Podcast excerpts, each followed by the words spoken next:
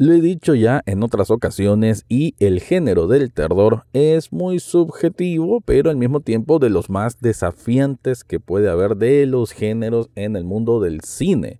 Lo que asusta a una persona puede que no asuste a otra, pero la realidad es que en estos tiempos modernos se necesita un aporte más creativo, porque hay muchas cosas que ya se han hecho, unas ideas quemadas, y nada de eso tiene, aunque sí juega con clichés, lo cual se me hace una mezcla muy, muy interesante, muy bien potenciada, la que hace de Mien un director cineasta argentino con su película Cuando acecha la maldad, una obra realmente que te golpea, que te puede dejar petrificado con algunas de sus escenas asquientas, violentas, muy brutales, muy bestia, como dicen los españoles, y sinceramente la mejor película de terror que he visto en este 2023.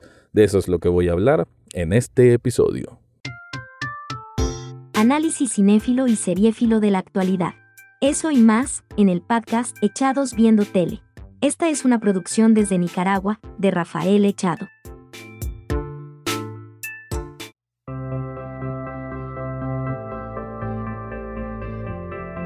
Bienvenido o bienvenida a un nuevo episodio de Echados Viendo Tele, el espacio para escuchar críticas, comentarios, opinión del mundo de las series y algunas veces de películas.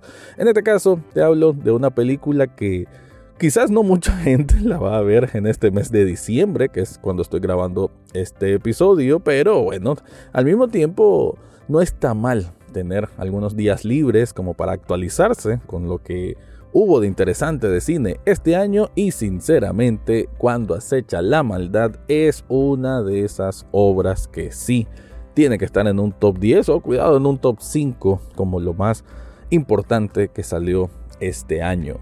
De hecho, esta película, que bueno, hay que decir que bueno que el cine argentino tiene este tipo de expresiones, ganó en el Festival de Sitges, que es uno que Siempre lo he dicho, me encantaría tener oportunidad de ir algún día. Este se desarrolla en Barcelona y es un festival precisamente sobre el cine de terror, de horror y géneros afines y en donde se han visto, bueno, distintas maravillas, ¿no? El género del terror, quiero hacer un paréntesis, eh, no es uno que solamente va a elevar el morbo de las personas. Hay gente yo sé que vos no, el que estás escuchando este podcast, pero por ahí quizás has escuchado expresiones de personas que piensan de que el cine de terror es un cine morboso, ¿no? Que a quien le gusta el gore, las vísceras, esas escenas brutales, es porque está alimentando algo tenebroso dentro de, de, uno mismo. Y no es eso. Simplemente es una, bueno, como todo tipo de arte, que lo que hace es generarte emociones, moverte por dentro. Y sí, de alguna forma, esta violencia exagerada o, aspectos meramente tenebrosos, ¿no? Siempre van a jugar con, con tu subconsciente, ¿no? Y me parece que cuando está bien empleado, bien ejecutado, bien narrado, que es tan, tan importante, ¿no? El hilo argumental, o sea, cómo se, se están eh, conjugando una historia, cómo va avanzando. Todo eso, cuando está combinado muy bien, pues te da una película que no solo va a resaltar por ser una gran película de terror, sino por simplemente ser una gran película. Insisto, este género no es para cualquiera y saber ejecutarlo bien es una proeza que hasta te digo, puede ser hasta más impresionante que una película dramática o histórica. Saliendo del paréntesis, cuando acecha la maldad, es un filme un poco extraño, ¿no? Pero me encantó, me encantó cómo, cómo se cuenta. Porque empezamos con estos dos hermanos, ya en sus 50 años, que trabajan así en una, una finca, en un espacio, una ciudad, eh, digamos, un poco rural de Argentina y que una noche escuchan unos disparos, cuando van a ver encuentran un cuerpo mutilado, desmembrado.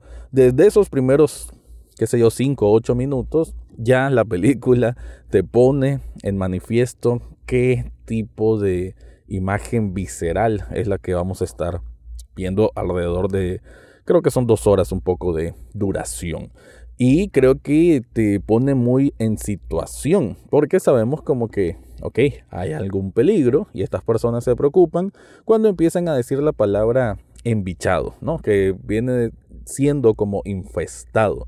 Pero, y ya lo decía, la construcción de la historia se me hace hiperorgánica y bueno, un guion sinceramente brillante, ¿no? Esa es la palabra, brillante, porque no es aquello de que la salida fácil para contarte un poco del, del lore, del, del detrás de la historia de lo que estamos viendo durante la película, ¿no? Es como que, qué sé yo, que la, otro otro director, otro cineasta muchísimo más sencillo, más básico, que te, ponía a, un, a una persona contándote todo de una manera muy forzada o bien unas letras, ¿no? Como Star Wars, que te sacan toda la historia en aquellos famosos textos ascendentes.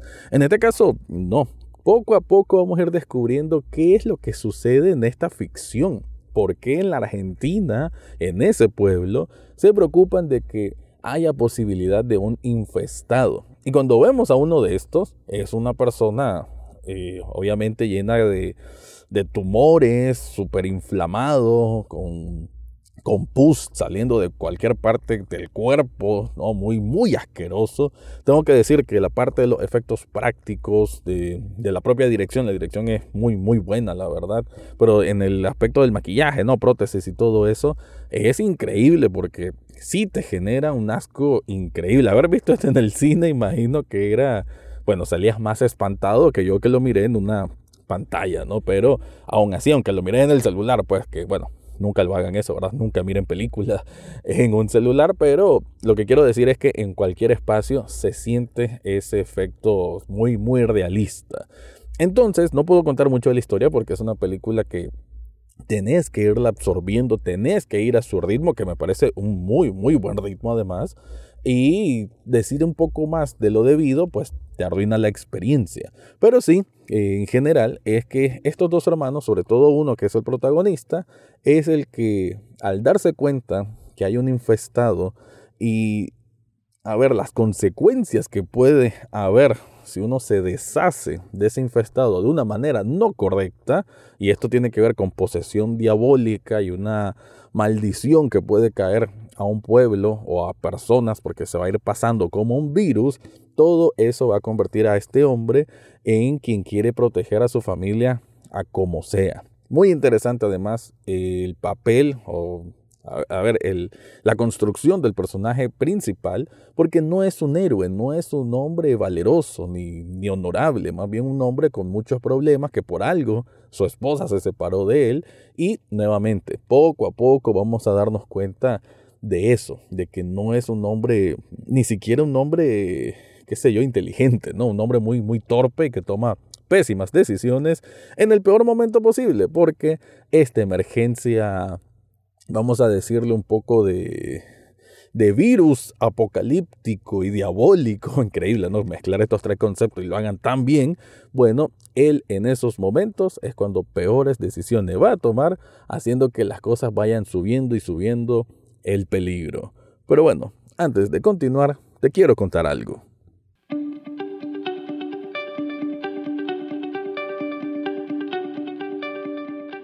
Si estás buscando un regalo para una persona especial, yo te recomiendo Sublishop Nicaragua.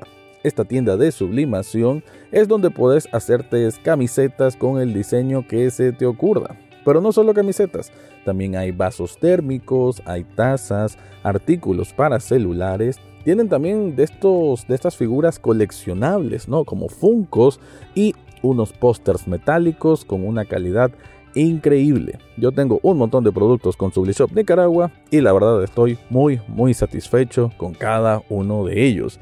En las notas de este episodio te dejo el enlace para que descubras todo lo que ofrecen ahí.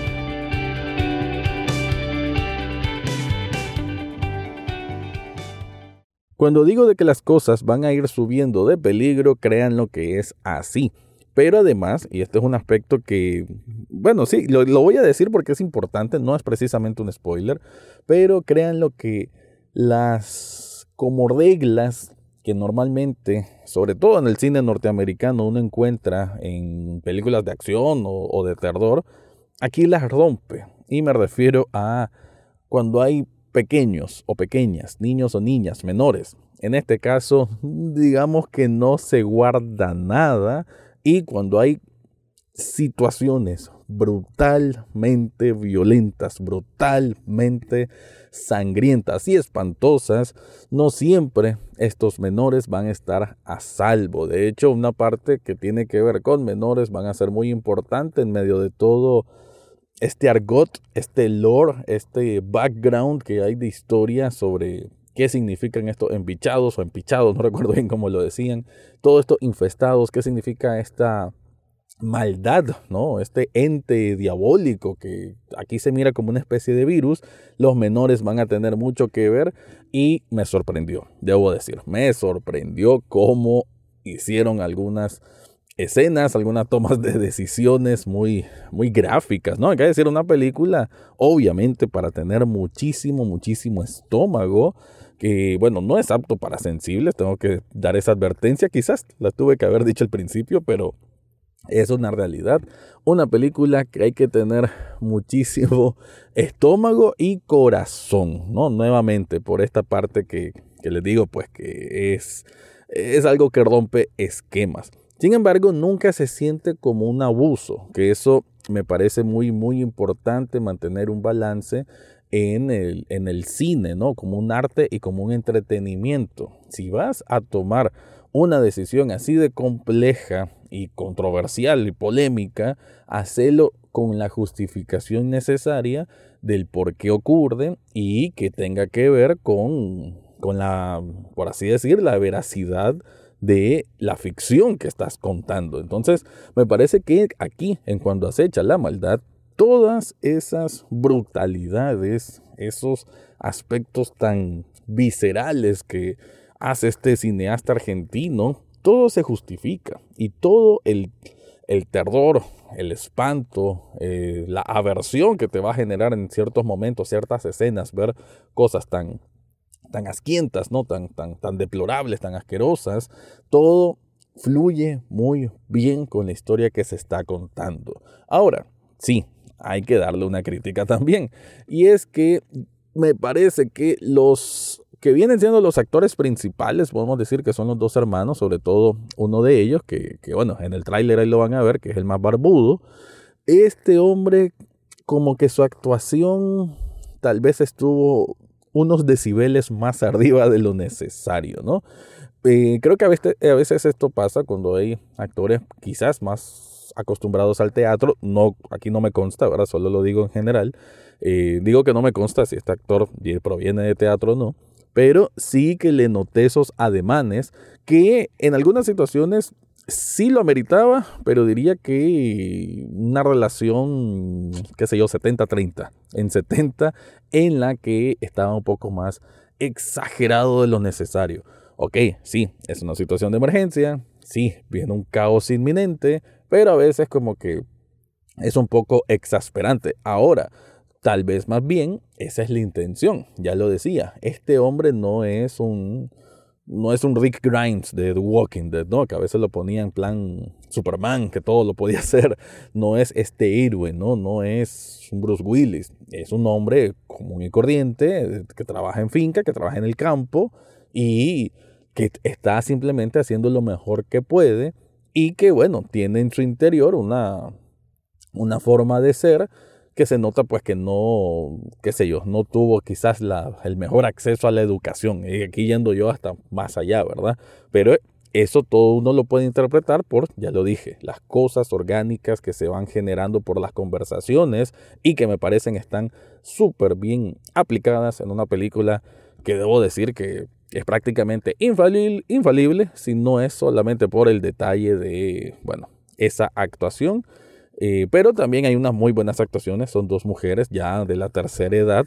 Me parece que cuando aparecen ellas le da otro realce al filme, le da una naturalidad muy, muy necesaria también, ¿no? De, en cuanto a la forma de hablar. Y me parece que, que, que, ellas muy bien, ¿no? Dos señoras que se roban el show, por así decir, en medio de esto, que sí, es caos, es, es mucha sangre, mucha asquerosidad, no es que tengo que decir esa palabra porque lo, lo, vas a entender una vez que mires la película o si ya la miraste seguramente me estás entendiendo. Y sí, una obra exquisita para los que nos gusta el terror, el terror que no es solo de jumpscare, porque aquí prácticamente no hay, es muy situacional el terror, muy de del susto de qué más va a ocurrir, de cómo van a salir estas personas comunes y corrientes y, e inocentes, para final de cuentas, que no tienen culpa de todo lo que está pasando a su alrededor, ver cómo van a subsistir en toda esta bueno, esta noche caótica, bueno, porque sucede casi en un lapso como unos 2, 3 días quizás, pero ya la parte final es una noche caótica. Eso es donde realmente radica un terror exquisito nuevamente para quienes gustamos de este género y sinceramente una de las grandes grandes películas de terror que ha habido en los últimos años y qué bueno que sea de Latinoamérica y qué bien por Argentina en medio de quizás muchas noches caóticas que ahora le vienen en los años venideros. Te recuerdo que Echados Viendo Tele es un programa también en televisión. Está los sábados y domingos a las 9 de la noche en Canal 8. Y todos estos temas junto con otros los puedes ver ampliados en echadosviendotele.com. Con eso me despido y este fue mi review de la película cuando acecha la maldad. Eso fue todo por hoy en Echados Viendo Tele. No olvides suscribirte desde tu sitio favorito, ya sea Spotify, Apple Podcast o hasta en YouTube. Gracias por escuchar y será hasta la próxima semana.